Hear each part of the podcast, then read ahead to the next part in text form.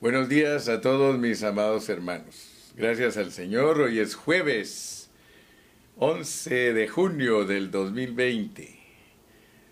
Quiero saludar a todos mis oyentes. Gracias porque están dispuestos para recibir la palabra de Dios en este día. Saludos, saludos a todos. Saludo a mi hermana María Alderete. Dios la bendiga, hermana María, mamá de mi hermana Alejandra que nos ha reportado que se ha gozado mucho con los mensajes. Que Dios la bendiga. Dios bendiga a todos los hermanos en México, en Ecuador, en Washington, aquí en todas partes de Estados Unidos, a los hermanos que nos escuchan en Centroamérica. Que Dios los continúe bendiciendo. Estamos en Colosenses, pero no queremos pasar desapercibidas tantas expresiones que usa el apóstol San Pablo para instruirnos. Y qué maravilloso porque ahora entendemos que Colosenses nos presenta a Cristo como la imagen del Dios invisible y la cabeza de toda creación. Así que todas las cosas fueron creadas por Él y para Él. Dios usa todas las cosas para que nosotros nos centremos en Cristo como me decía un hermano esta semana, decía, hermano, después que oí los mensajes de que Cristo es todo, yo empecé a observar eh, al ir en la calle y todas las cosas yo las asociaba con Cristo y pensaba en Cristo. Esa es la manera, hermano, que Dios ha provisto de toda su creación para que cuando nosotros observemos cualquier cosa, nosotros nos recordemos de Cristo. Cristo es todo, Cristo es todo. Y siempre les he repetido que no estamos hablando de un panteísmo. El panteísmo es aquel que dice que este púlpito es Cristo, que el micrófono es Cristo. No, vuelvo a repetir, no estamos hablando de eso. Estamos hablando de todas las figuras en la Biblia y de toda la creación. El sol, la luna, las estrellas, las comidas, las bebidas, todo, todo representa a Cristo, son sombras de Cristo. Y hoy tenemos un mensaje que debemos de poner mucha atención porque hoy vamos a hablar de que somos estamos muertos en Cristo y resucitados en Cristo. Entonces hoy vamos a estar hablando un poco de lo que significa estar en Cristo. Aleluya. Dice la palabra del Señor y voy a leer los versículos en los que vamos a estar hablando hoy. Está el, en Colosenses 2 del 20 al 23. Dice, pues si habéis muerto con Cristo en cuanto a los rudimentos del mundo. Porque como si vivieseis en el mundo, os sometéis a preceptos tales como no manejes, ni gustes, ni aun toques, en conformidad a mandamientos y doctrinas de hombres, cosas que todas se destruyen con el uso Tales cosas tienen a la verdad cierta reputación de sabiduría en culto voluntario, en humildad y en duro trato del cuerpo, pero no tienen valor alguno contra los apetitos de la carne. Y luego el capítulo 3 comienza, si pues habéis resucitado con Cristo, buscad las cosas de arriba, donde está Cristo sentado a la diestra de Dios. Poned la mira en las cosas de arriba, no en las de la tierra, porque habéis muerto, y vuestra vida está escondida con Cristo en Dios. Cuando Cristo vuestra vida se manifieste, entonces vosotros también seréis manifestados con Él en gloria. Aleluya. ¿Quién es Cristo? Yo te he dicho que nosotros nos hagamos preguntas porque cuando Dios contesta nuestras preguntas, nosotros podemos ser satisfechos. Entonces vamos a comenzar el mensaje de hoy preguntando quién es Cristo. Yo creo que todos nosotros debemos de estar claros de quién o qué es Cristo. Nosotros eh, debemos de percibir en una manera correcta y debemos de saber por la Biblia cómo Cristo, cómo Cristo vino a ser subjetivo para nosotros. Yo creo que ya te tengo familiarizado con esas palabras, objetivo, subjetivo, experimental.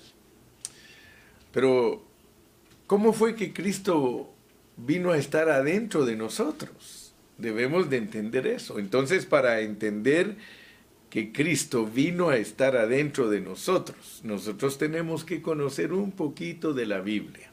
Pero no se necesita que seamos expertos, es nada más de que pongamos atención y entonces nosotros vamos a saber lo que significa ser uno con Cristo, porque eso ya lo has oído, aunque seas nuevo en el Evangelio, te han dicho que somos uno en Cristo, porque en Primera de Corintios 6, 17 dice que el que se une al Señor, un espíritu es con él. Entonces cuando uno recibe a Cristo, Él entra en uno. Cuando Él estuvo aquí en la tierra, caminando, haciendo milagros, sanando enfermos, Él no podía ser uno con la gente porque Él estaba fuera de la gente. Y a eso es lo que nosotros le hemos llamado el Cristo objetivo. Pero después que Él murió y resucitó, Él se volvió el espíritu de vida, el espíritu vivificante, lo que dice Primera de Corintios 15, 45, que el Señor es espíritu, el, el postrer Adán, espíritu vivificante. Entonces todos nosotros debemos de, conocer esos detallitos, porque esos son los que nos ayudan a entender cómo vino Cristo a estar dentro de nosotros. Cuando Cristo resucitó, y todos lo podemos leer en Juan capítulo 20 y versículo 22, antes de que Él se fuera al cielo, Él entró en un cuarto donde estaban todos los discípulos escondidos, dice que por miedo a los judíos, entonces ellos estaban en ese cuartito, pero allí a ese cuartito entró el Señor Jesús atravesando las paredes. Y ellos se asustaron, pero cuando él entró a ese cuarto, dice que él se sopló en ellos y les dijo, recibid el Espíritu Santo. O sea que antes de que el Señor Jesucristo se fuera al cielo, Él se impartió dentro de los discípulos. Entonces, Él en vez de ya solo ser un Cristo objetivo, se volvió un Cristo subjetivo porque estaba adentro de los discípulos. Pero eso lo logró Él hasta que resucitó. Antes de resucitar, él no podía estar adentro de los discípulos. Pero aún así, cuando él se sopló en ellos y entró en ellos y les dijo claramente, recibid el Espíritu Santo, ellos ya eran cristianos con el Espíritu Santo dentro de ellos.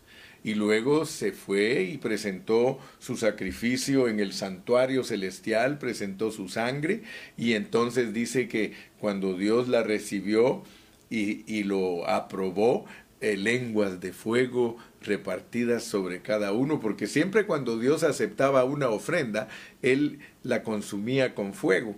Entonces las lengüitas de fuego que aparecieron sobre los 120 en el día de Pentecostés era una señal de la aprobación del sacrificio de Cristo y toda la obra que Él efectuó para estar dentro de los discípulos. Entonces Él se derramó sobre ellos de tal manera que ahora todos los creyentes del Nuevo Testamento tenemos a Cristo dentro de nosotros y sobre nosotros. Dentro de nosotros lo tenemos para vivir vidas oyendo la voz de Dios, para vivir vidas agradables a Dios, y sobre nosotros lo tenemos como nuestro poder para ser buenos habladores, buenos testigos del Señor, Dice Hechos 1.8, empero recibiréis poder cuando haya venido sobre vosotros el Espíritu Santo y me seréis testigos en Jerusalén, en Samaria, en Judea, en Samaria y hasta lo último de la tierra. Así que yo te estoy tratando de recordar, porque yo sé que tú ya lo sabes, pero es bueno que nos lo refresquen para que estemos bien ubicados. El hecho de que tú tienes a Cristo dentro de ti y sobre ti, eso te hace estar en Cristo. Ya estás en Cristo, porque tú lo crees. Tú crees la muerte y la resurrección de Cristo.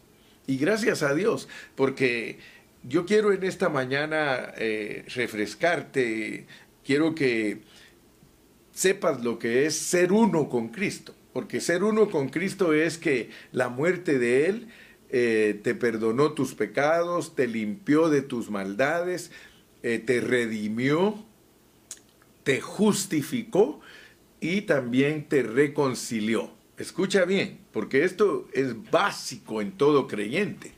Todo creyente debe de saber esto porque si no, no va a crecer en el, en el conocimiento de Jesucristo y en la vida de Cristo, que es lo más importante. Cuando Cristo murió en la cruz del Calvario, Él proveyó, su muerte provee el perdón de tus pecados, la limpieza de tus maldades, te redime, te compra, luego te justifica y te reconcilia. Y la resurrección, porque mira, pues quiero que por favor sepas cómo funciona para ti todos los hechos que Cristo ha logrado para ti. Cuando Él resucita, como espíritu, al entrar en ti, te hace nacer de nuevo. Eso se llama regeneración. Te santifica. Te transforma. Te conforma. Y por último, te glorifica. Nota pues que, que el Señor ha logrado cosas para ti y el hecho de que tú lo tienes adentro de ti, te voy a repetir porque en la ley de la repetición está el aprendizaje. El hecho de que tú tienes a ese Cristo que murió y resucitó y que está dentro de ti, tú eres beneficiado con 10 cosas. Su muerte te produce cinco y su resurrección te produce las otras cinco. Así que nosotros podemos decir que estar en Cristo es estar perdonado de nuestros pecados. Estar en Cristo es estar lavado de nuestras maldades. Estar en Cristo es estar redimido, perdonado. Estar en Cristo significa que he sido justificado. Dice Romanos 5.1, justificados pues por la fe tenemos paz para con Dios. Estar en Cristo significa que ya no hay enemistad entre Dios y yo, ya fui reconciliado. Aleluya. Solo date cuenta lo que es estar en Cristo en su muerte. Ahora te voy a decir estar en Cristo en su resurrección. Estar en Cristo en su resurrección es que naciste de nuevo. Naciste de nuevo en tu espíritu, lo cual la Biblia llama regeneración. Ahora que tienes el Espíritu dentro de ti, estás en Cristo y también puedes ser santificado. Ese Espíritu te ayuda todo el tiempo para estarte santificando, apartándote, apartándote para Dios. Pero también, aparte de eso, estar en Cristo significa que te está transformando el Señor. Pablo dice que estamos yendo de gloria en gloria, de gloria en gloria. Oh, mira Qué maravilloso es estar en Cristo. Pero aparte de eso, dice que también estar en Cristo no solamente te transforma, te conforma. Y en otra oportunidad podemos hablar de cada uno de esos términos. Solo imagínate, estoy hablándote de todos los hechos que Cristo ha logrado para ti y que por tenerlo tú y estar en Él y Él en ti, todos esos beneficios son tuyos. Por último, lo que va a hacer el Espíritu Santo dice que te va a glorificar. O sea que va a salir la gloria que hay ahí adentro y tu cuerpo va a ser un cuerpo glorificado. Aleluya. ¿Estás entendiendo lo que es estar en Cristo? Yo espero que tú estés entendiendo lo que es estar en Cristo. Eso es lo que significa que somos uno con Él, que estamos casados con Él, que somos la esposa y que Él es el esposo. Ayer hablamos de la cabeza y hablamos del cuerpo. Ahora, el asunto es este, que ahora nos dice que nosotros nos hemos muerto y ahora nos dice que nosotros hemos resucitado y ahora nos dice que nosotros estamos sentados con Él. Ahora quiero decirte, todos esos hechos que Cristo ha logrado, bendito sea el nombre del Señor, esos hechos han servido para que muchos cristianos los estudien. Pero el asunto es este, que como Cristo es objetivo y como Cristo es subjetivo y como Cristo es experimental, ahora nosotros tenemos que hacer de nosotros a ese Cristo objetivo, hacer de nosotros a ese Cristo subjetivo, hacer de nosotros a ese Cristo experimentado y hacer de nosotros la fe para que podamos estar siendo procesados. Fíjate que la mayoría de muchos o la mayoría de los creyentes cuando leen, por ejemplo, pues si habéis muerto con Cristo, pues si habéis resucitado con Cristo y ahora estáis sentados a la diestra de Dios con Cristo, ellos dicen, pero el asunto es que yo no me muero. ¿Qué pasa? ¿Qué pasa que yo no me muero? ¿Qué pasa que yo no resucito? Quiero que me pongas mucha atención porque el mensaje de hoy nos va a ayudar mucho para que nosotros entendamos no solamente la herramienta que nos hace experimentar, sino cómo es que nosotros realmente experimentamos a Cristo. Nuestra historia debe de mostrarnos muchas cosas. Porque, por ejemplo, en lo personal, cuántas veces en mi historia como cristiano desde que me convertí, yo quería servir a Cristo. Yo quería hacerle agradable a Él. Yo quería cambiar de vida y lo hice eso algo mental, o sea que en mi mente siempre cargaba, yo quiero cambiar de vida, este, estoy muerto en Cristo, estoy resucitado en Cristo, pero ni saben qué me pasaba, que entre más confesaba que estaba muerto en Cristo y que estaba resucitado en Cristo, me daba cuenta que eso no funcionaba en mí. Yo no sé si a ti te ha pasado. Pero hoy yo quiero darte la clave, cómo es que nosotros realmente experimentamos la muerte de Cristo, cómo es que realmente experimentamos la resurrección de Cristo y cómo es que en realidad experimentamos el estar sentados con, Cristo en los lugares celestiales. ¿Acaso no te gustaría, no te gustaría saber eso hoy? ¿Verdad que sí? Entonces hoy te va a bendecir el Señor, porque ¿cuántos creyentes realmente conocen los hechos revelados de la Biblia. Vamos a hacer separación de las cosas para entenderlas correctamente. Todo lo que Cristo ha logrado para ti, esas diez cosas que yo te mencioné, son tuyas. Y por estar en Cristo tú eres heredero de ellas. Eh, Pablo dice que si eres niño no puedes disfrutar esa herencia, pero si empiezas a crecer en Cristo vas a disfrutar esa herencia. Entonces quiero decirte que muchos cristianos eh, sí saben eh, lo que es todos los hechos de Cristo.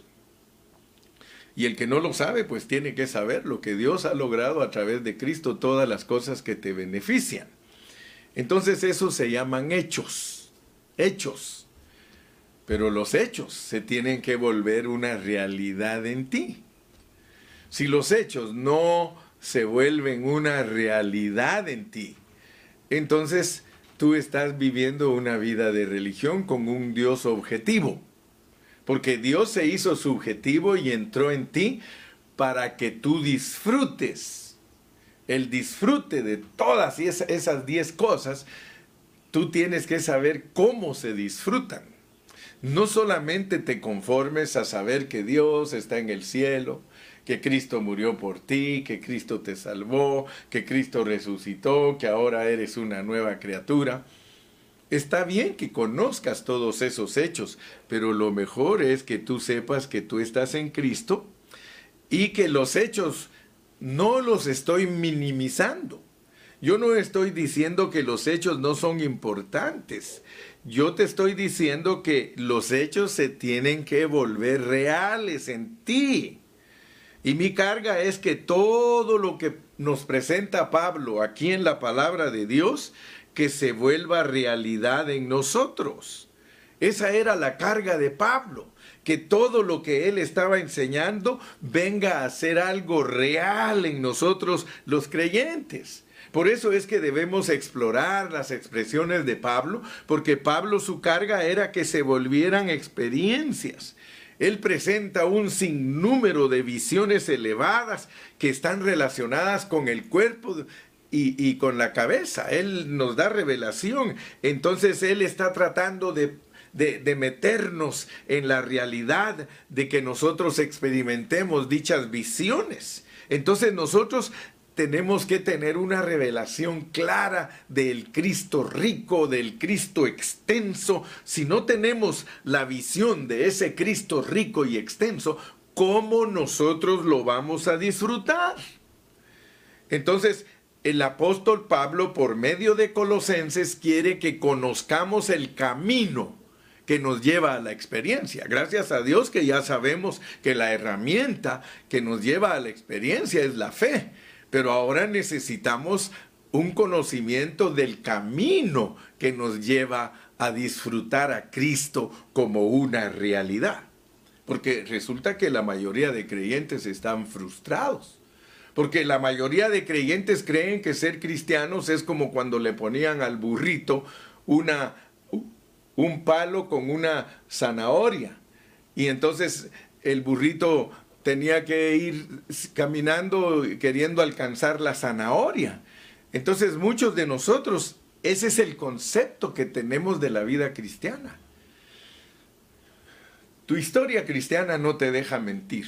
Mi historia cristiana no me deja mentir. Y es de que nosotros hemos procurado. Hemos procurado, hemos querido alcanzar las cosas, las leemos y las leemos. O sea que nuestra historia y nuestra conversión no, no ha discernido lo que significa estar crucificados juntamente con Cristo, estar resucitados juntamente con Cristo y estar sentados juntamente con Cristo. O sea que nuestra historia ha sido frustrante la mayoría de cristianos no les han explicado cuál es el camino para experimentar a Cristo, porque estos son hechos reales. Esto es para que tú le eches mano. Entonces, yo quiero explicarte. Vamos a ir a Hebreos 7 porque tenemos que usar la palabra para entender cómo es que nosotros podemos disfrutar a Dios. ¿Acaso no quisieras aprender a disfrutar a Dios? Y ya olvidarte de tus frustraciones como cristiano y vivir una realidad que te haga un vencedor? Yo creo que sí lo anhelas. Vamos a ir a Hebreos 7 y vamos a leer algunos versículos ahí en Hebreos capítulo 7 para poder entender cómo nosotros podemos hacer que un hecho se vuelva una realidad. Amén. ¿Te gustaría? Vamos pues. Vamos a leer en Hebreos 7, versículos del 9 al 10. Ahí dice así, y por decirlo así, en Abraham pagó el diezmo también Leví, que recibe los diezmos, porque aún estaba en los lomos de su padre cuando Melquisedec le salió al encuentro. Fíjate pues, porque la palabra Dios nos la dio escrita para que nosotros la estudiemos y que por medio del estudio de la palabra nosotros sepamos cómo piensa Dios y cómo es que Dios aplica sus cosas a nosotros. Por ejemplo, y por decirlo así, dice, mira, por decirlo así, en Abraham pagó el diezmo también Leví, que recibe los diezmos. Tú sabes que este incidente de aquí de Hebreos fue cuando Abraham rescató a su sobrino y que recuperó todos los bienes de Lot y le diezmó al sacerdote Melquisedec. Pero ahora yo quiero que tú te des cuenta que Dios, Dios, no el hermano Carrillo, Dios mira cómo ve las cosas. Dios mira que Abraham está dándole los diezmos a Melquisedec y dice Dios, dice Dios. Oh, ahorita que tú le estás dando los diezmos a Melquisedec, yo quiero que sepas que Aarón, o sea, un levita, los levitas, los están dando junto contigo a Melquisedec. Fíjate pues, porque si no, no vas a entender cómo es que tú disfrutas las cosas de Cristo.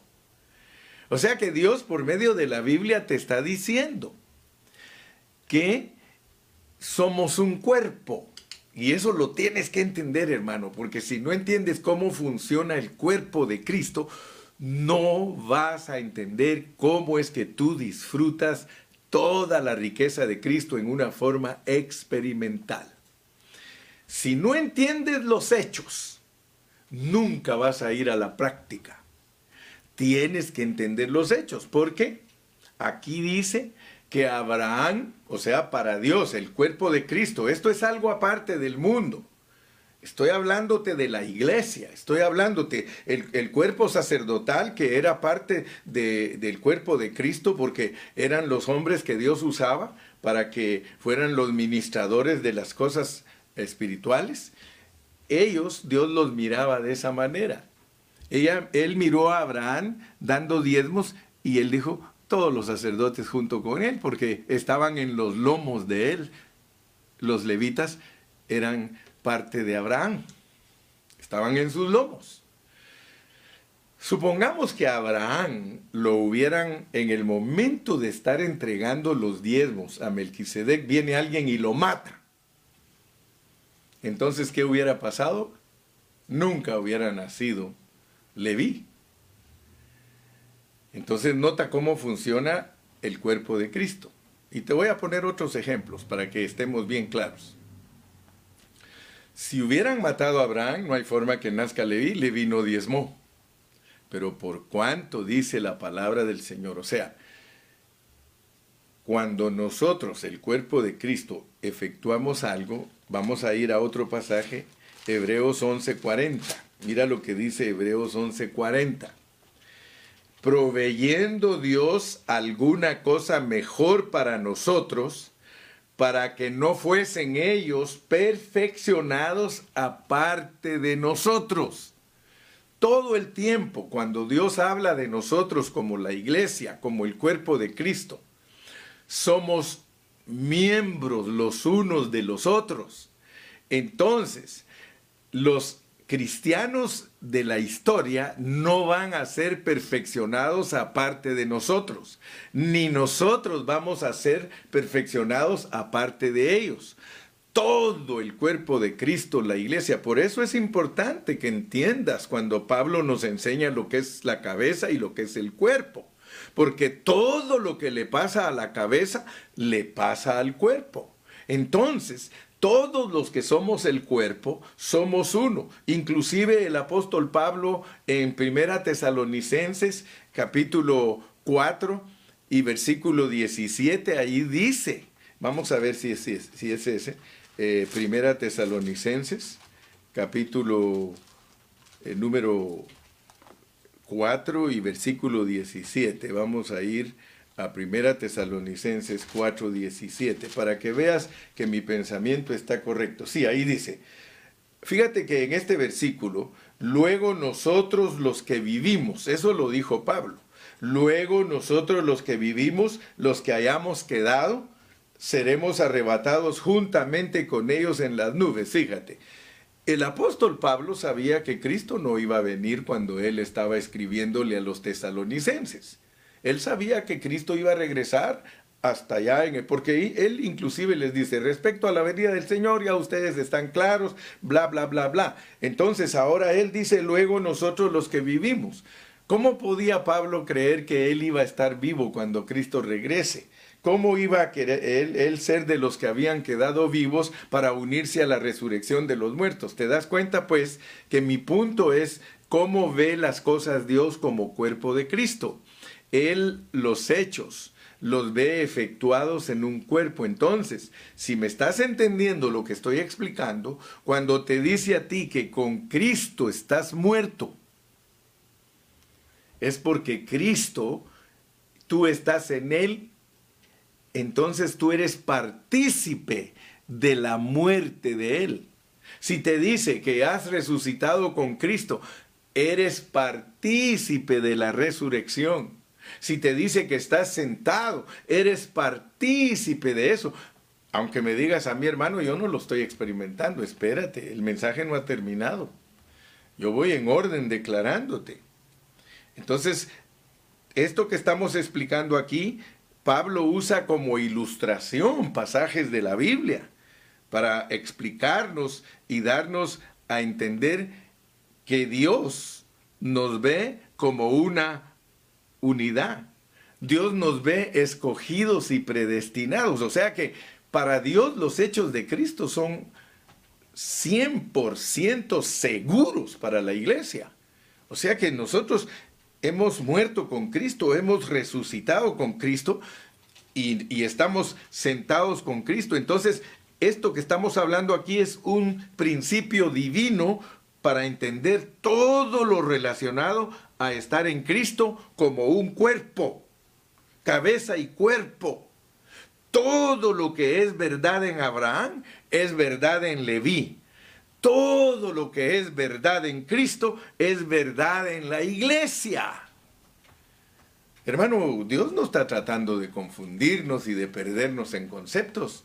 Si el Señor dice que tú has muerto con Cristo, has muerto con Cristo, hermano. Si el Señor dice que has resucitado con Cristo, has resucitado con Cristo, hermano. Si el Señor dice que estás sentado con Cristo, estás sentado con Cristo y más te vale que lo creas, porque esos son hechos que la cabeza logró para que el cuerpo los, reciba de beneficio. Ahora lo que pasa es que el cuerpo no sabe cómo es que se recibe. Pero gracias a Dios que hoy para eso estamos aquí. Entonces, primeramente nosotros necesitamos conocer los hechos. Primeramente tú necesitas conocer los hechos. Tú necesitas saber que tú fuiste puesto en Cristo. Cuando Él murió, te pusieron en su muerte. Así lo expresa Pablo, así lo enseña en Romanos. Cuando Él resucitó, te pusieron en la resurrección. Y cuando Él fue entronizado en el cielo, ahí te pusieron junto con Él. Ahora, el asunto es de que nosotros decimos, pero ¿por qué la experiencia a mí no me llega? ¿Por qué yo sigo viéndome vivo en vez de verme muerto? Porque yo no, no, ando en novedad de vida. Dice la palabra del Señor, que abunde entre vosotros la palabra. Si la palabra abunda, hermano, tú vas a ir descubriendo todos los secretos de Dios. Porque si nosotros no abundamos en palabra, ¿a qué le vamos a echar mano? Pero si abunda la palabra en nosotros, nosotros le, podemos pedir a Dios que nos alumbre en esa palabra. Porque ese es todo el problema, que muchos hermanos conocen la palabra. Hemos hablado de que se les explica la palabra y gloria a Dios, la captan, pero no saben cuál es su implicación. Su implicación, hermano, es que Dios nos alumbre, que seamos iluminados que entendamos que esos hechos son para que sean reales, hermano. Fíjese que nosotros eh, debemos de entender que el Cristo que está dentro de nosotros, ese, ese Cristo que es subjetivo en nosotros, es para que nosotros avancemos. Qué triste hubiera sido, hermanos, que Cristo no hubiera resucitado porque entonces nosotros solo tuviéramos hechos de ser perdonados de nuestros pecados, de ser limpiados de nuestras maldades, de ser eh, redimidos, de ser justificados y de ser reconciliados, si Él no hubiera resucitado. Por eso Pablo dice, si Cristo no resucitó, vana es vuestra fe. Porque entonces nosotros solo supiéramos esas cinco cosas. Te las voy a repetir otra vez. Si Cristo no hubiera resucitado, tú solo estuvieras perdonado de tus pecados, limpiado de tus maldades, redimido, sea, comprado, uh, fueras eh, reconciliado, justificado, pero no hubieras nacido nunca de nuevo, porque lo que te hace nacer de nuevo es la resurrección de Cristo. Entonces, Él se preocupó de auxiliarte para que tú todos los hechos los hagas reales. Ahora, ¿cómo hacemos reales los hechos? Ahora ya sabes, es de que Cristo está dentro de ti. Ahora Cristo es dentro de ti el Espíritu.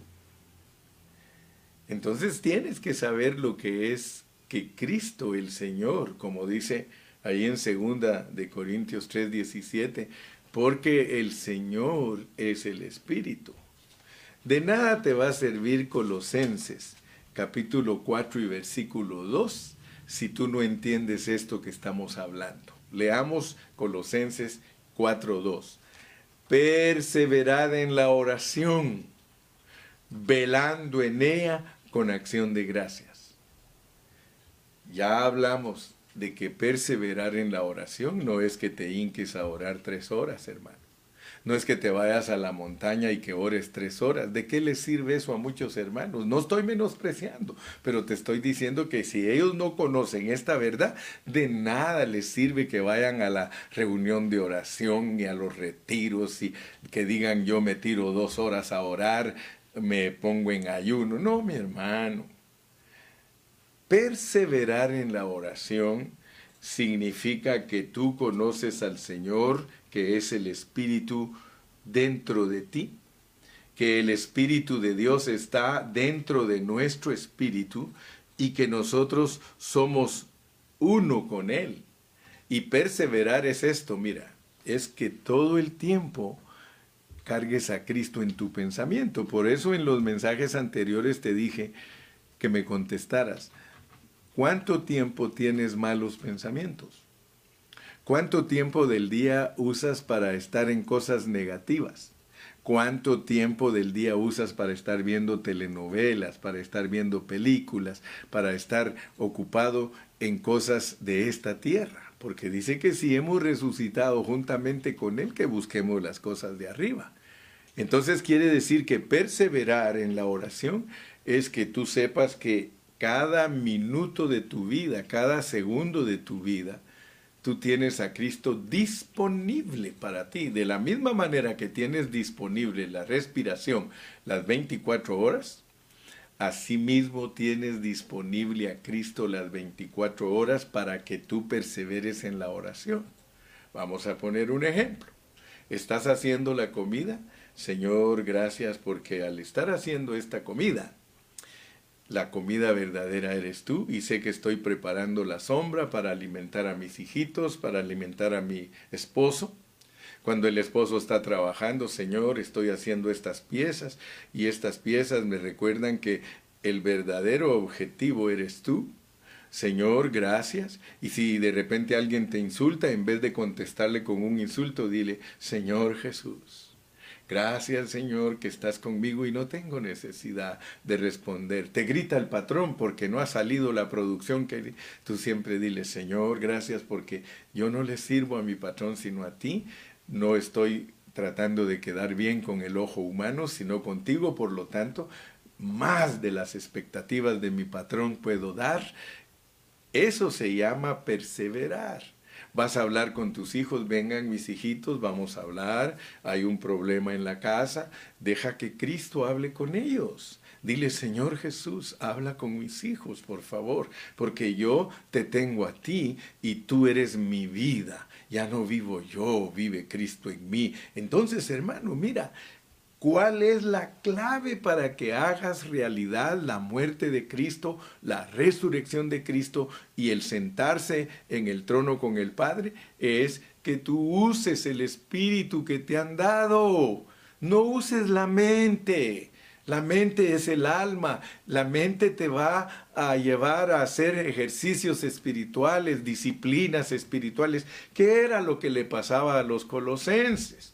Ellos no disfrutaban a Cristo, por eso dice que los habían privado de su premio. El premio es de que disfrutes a Cristo por medio del Espíritu Santo que está dentro de ti y que tú perseveres en Él, que le eches mano. Y cada victorita, te voy a decir victorita, porque puedes tener 2.800 victorias en el día malos pensamientos fueron desechados, hubo victoria. Gracias Señor, gracias Señor. Dice que hay que perseverar en la oración, pero con acción de gracias. Y la oración dice velando, velando. O sea que en un segundo te descuidas y tu día se echa a perder. Pero Dios no quiere eso. Dios quiere saturarte de días llenos de bendición, hermano. Así que quiero que quede bien grabado en ti que el Señor te auxilia en cualquier momento. Por eso dice, clama a mí. En el día de la angustia, clama a mí, yo te responderé. Clama a mí, yo te responderé. O sea que el Señor está dispuesto, siempre dispuesto. Él, él no creas que es como tú, Él está dispuesto. Entonces debes de saber que los hechos ya están. Ahora puedes disfrutarlos en el Espíritu. Por eso es que la Biblia nos dice que cantemos en el Espíritu, que oremos en el Espíritu, que hablemos en el Espíritu. ¿Por qué? Porque allí está Él en nuestro Espíritu. Yo espero, hermano, que hayas aprendido en este día cuál es la victoria del creyente. La victoria no es, hermano, que trates por tus medios. ¿Cuánta gente trata por sus medios debido a que desconoce estos hechos? Desconoce cómo los hechos se llevan a la realidad, desconoce cómo es que Dios ve la muerte, que ya nos puso en la muerte, nos puso en la resurrección y nos puso, tú ya estás, hermano, estás realizado. Por eso es que Dios te ve terminado, te escogió y te predestinó para esto que estamos hablando. O sea que Él desde antes de que nacieras, desde antes de la fundación del mundo, te echó el ojo y dijo, te escojo y te predestino para esto. Y sabes que Él lo va a lograr, porque tú sabes que aunque ahorita tú no lo has logrado, y si no lo lograras antes de que Él regrese, y tú ya sabes cómo lo vas a lograr, en el lloro y el crujir de dientes. Pero ¿para qué esperar eso si es un hecho que se puede volver real para nosotros ya? Ya tenemos que vivir en victoria. Ya tenemos que estar siempre pensando en el Señor, velando, velando. No es fácil. No es fácil que Dios cautive nuestros pensamientos, porque nosotros cuando permanecemos en el Espíritu, los hechos son nuestros.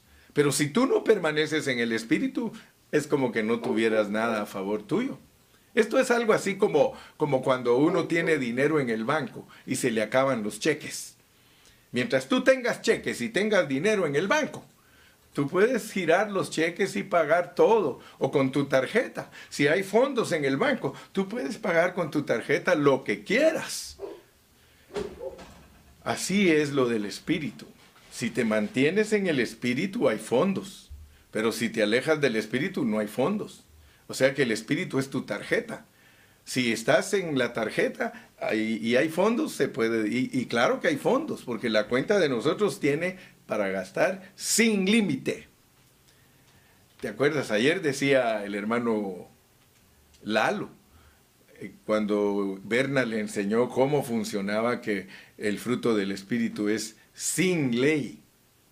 Porque ninguno le puede decir a uno, decía el hermano, hey, ya te gozaste mucho, no te goces mucho. Ey, ya amaste bastante, ya no ames. O sea, te das cuenta que el fruto del Espíritu es sin ley. Así es Cristo en nosotros como nuestra cuenta bancaria, sin límite. Puedes girar la cantidad que quieras él dice, no te preocupes, los fondos son suficientes. Nosotros servimos a un Dios suficiente, inagotable, inescrutable, extensivo, grandísimo. El universo se queda pequeño al lado de Él. Entonces yo quiero que tú sepas pues cómo, es uno, cómo uno puede ser victorioso. Ahora ya sabes, No es de que estés diciendo estoy muerto, estoy muerto, estoy muerto, estoy muerto, estoy muerto. No. El apóstol Pablo decía, por causa de ti, Señor, somos muertos todo el tiempo. Todo el tiempo estoy muerto. Todo el tiempo. ¿Cómo? ¿Cómo estoy muerto? Todo el tiempo. Porque estoy en Cristo. Y esa es una realidad para mí. Entonces ahora sabes que por el Espíritu es que se hace morir todo. Cuando tú lees aquí en Colosenses, dice, versículo 5, haced morir pues lo terrenal en vosotros, fornicación, impureza, pasiones desordenadas, malos deseos y avaricia, que es idolatría. Ahora, fíjate, ¿cómo vamos a deshacernos de eso? Solo por el Espíritu. ¿Cómo puedes tú desaparecer la fornicación en ti? Que cuando te venga la tentación, tú le dices, Señor Jesús, Señor Jesús, y te abstienes. ¿Cómo vas a ser eh, librado de la impureza? Que cuando vienen los pensamientos impuros y las cosas que no te pertenecen a tu vida, Señor Jesús, Señor Jesús, te amo Cristo maravilloso. Gracias porque se fueron esas impurezas, pasiones desordenadas. Hay hermanos que les gusta ver pornografía porque todavía no están muertos, mucho menos resucitados. Hay hermanos que todo el tiempo son atraídos a la pornografía, a las malas palabras, a situaciones difíciles. ¿Por qué les pasa?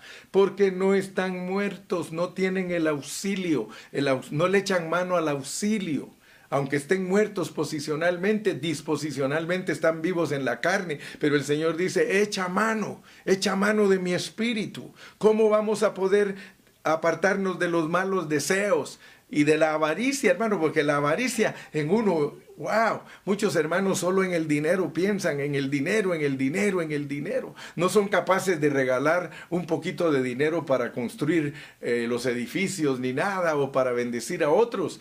Entonces ellos no han sido liberados de eso. No hay en ellos un auxilio para eso. Hermano, te estoy hablando claro. Y dice que por esas cosas viene la ira de Dios. Quiere decir que Dios no se complace cuando somos avaros, cuando somos idólatras, cuando tenemos deseos impuros. Dice que por eso es que va a castigar al mundo, porque el mundo vive en eso. ¿Por qué crees que dice que busquemos las cosas de arriba? Busquemos las cosas de arriba. Donde está sentado Cristo. Oh, aleluya. 2.20. Pues si habéis muerto con Cristo. Pues si habéis muerto con Cristo. ¿Por qué Pablo nos pone esa frase ahí? ¿Por qué Pablo pone esta frase? Pues si habéis muerto con Cristo. Porque ya nos dijo que estamos privados del premio cuando no estamos centrados en Cristo. Somos una esposa insujeta cuando no estamos centrados en Cristo y estamos llevados por sombras y filosofías. Pues ahora nos dice, y eso les pasa porque no se han muerto, porque no saben cómo experimentar la muerte de Cristo. ¿Saben una cosa? El apóstol Pablo aprendió a vivir esto que estamos hablando. Por eso es que él nos escribe, lee las epístolas de Pablo. Él habla, por causa de ti soy muerto. Ya no vivo yo, vive Cristo en mí. Para mí el vivir es Cristo, el morir es ganancia. Mira qué victoria. Qué victoria tan grande la que el apóstol Pablo obtuvo. Y no lo obtuvo de la noche a la mañana. Yo quiero que tú leas bien todos sus escritos. A él le tomó años. A pesar que él hablaba esta palabra tan profunda, él siempre decía, no que ya lo haya logrado, no que ya lo haya logrado, no que lo haya logrado, pero llegó un momento en su vida que él dijo, ahora sí ya lo logré, ahora terminé mi carrera, ahora ya solo es si quiero, hasta puedo decidir si me quedo o me voy, lo cual significa, hermano, que cuando Dios perfecciona a una persona, el poder de la resurrección se ha formado totalmente en ella. Que Pablo lo que le pasó a Pablo lo apedrearon y lo mataron. La pureza de la palabra nos enseña que a él fueron a chequearle el pulso y cuando vieron, lo dieron por muerto, dice la Biblia. Dar por muerto a alguien es que alguien vino y lo chequeó y dijo, este está muerto. ¿Y qué sucedió? ¿Acaso no se levantó de entre todas las piedras? Yo no creo que les haya dicho adiós, él solo se fue. pero el asunto es que el poder de la resurrección estaba totalmente formado en él. Ahora, ¿cómo podemos permanecer nosotros en Cristo? Porque eso es lo importante, permanecer en Cristo. Nosotros solo podemos permanecer en Cristo, hermano, cuando oramos sin cesar. Oramos sin cesar, sin cesar. O sea, un pensamiento ocupado en Dios. Tú sabes que ahí en Tesalonicenses dice que hay que orar sin cesar y en Colosenses dice que hay que perseverar en la oración. Y cada vez que tengas victoria, yo te dije victorita porque hay victoritas de un minuto, pero ya cuando las victorias se vuelven de dos horas, ya son victorias. Y cuando todo el día es victoria, es victoriota. ¿Acaso no quieres victoriota? Entonces, ¿por qué no vivimos sujetos a Dios en nuestros pensamientos? Te voy a terminar el mensaje de hoy con una anécdota que siempre les he contado. Un día le dijo, le preguntó el niño a su papá, papá le dijo, ¿se puede vivir un día sin pecar? Y el papá le dijo, mi hijo, no, no, eso es muy difícil. Papá le dijo, ¿se puede vivir una hora sin pecar? No, mi hijo, eso es imposible. Papá le dijo, ¿se puede vivir media hora sin pecar? Mm, no, mi hijo, muy difícil. Papá le dijo, ¿se puede vivir un minuto sin pecar? Mm, bueno, dice, está un poco difícil, mi hijo. Papá, ¿se puede vivir un segundo sin pecar? Sí, mi hijo, un, un, segundo sin pecar sí se puede. Papá le dice, ¿por qué no vivimos la vida segundo a segundo? Eso significa que si nuestros pensamientos están centrados en Cristo, toda nuestra vida diaria va a estar ocupada en el Espíritu. Yo creo que hoy te va a quedar muy claro lo que es estar en Cristo. Estar en Cristo es que no solamente los hechos te pertenecen, sino que los estás experimentando. Y los estás experimentando por la fe, pero ahora conociste el camino. El camino real para experimentar todas las riquezas de Cristo es que estás equipado del Espíritu Santo, hazle caso al Espíritu Santo. Romanos 8:4 si, si, si, vivimos, vivimos por el... Leamos Romanos 8.4 porque ese, ese, ese pasaje es, es famosísimo entre muchos cristianos, pero a veces solo lo saben recitar como teoría. Pero la realidad de ese versículo, para que la justicia de la ley se cumpliese en nosotros, que no andamos conforme a la carne, sino conforme al Espíritu entre más participas del Espíritu, más victoria tienes, los hechos se vuelven reales. Menos del Espíritu, esos hechos están lejísimos de ti. Estar muerto está lejísimo de ti si no estás en el Espíritu. Estar resucitado está lejísimos de ti si no estás en el Espíritu.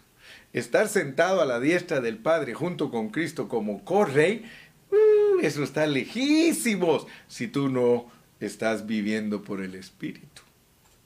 Dice el capítulo 8, ahora pues ninguna condenación hay para los que están en Cristo Jesús, los que no andan conforme a la carne, sino conforme al Espíritu. Y es una ley, mira, porque la ley del Espíritu de vida en Cristo Jesús me ha librado de la ley del pecado y de la muerte. Como esa vida tiene una ley, es una manera de ser, si tú colaboras con Cristo, Él vive esa vida a través de ti y, ya no vas a tener que estar repitiendo, soy rico, soy rico, soy rico, soy rico, no quiero pecar, no quiero pecar, no quiero adulterar, no quiero... No, naturalmente esa vida que es tan rica y maravillosa y preciosa se posesiona totalmente de ti y fluye tan natural.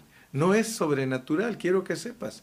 La vida de Cristo como el Hijo del Hombre no es nada sobrenatural. No te están mandando a hacer milagros, no te están mandando a echar fuera demonios, no. Solamente te están diciendo que tu pensamiento en una manera normal se centre en Cristo y eres un Hijo del Hombre que se está manifestando poquito a poco hasta que se pueda ver totalmente en ti el Hijo del Hombre. Y entonces el Hijo del Hombre vino a ti.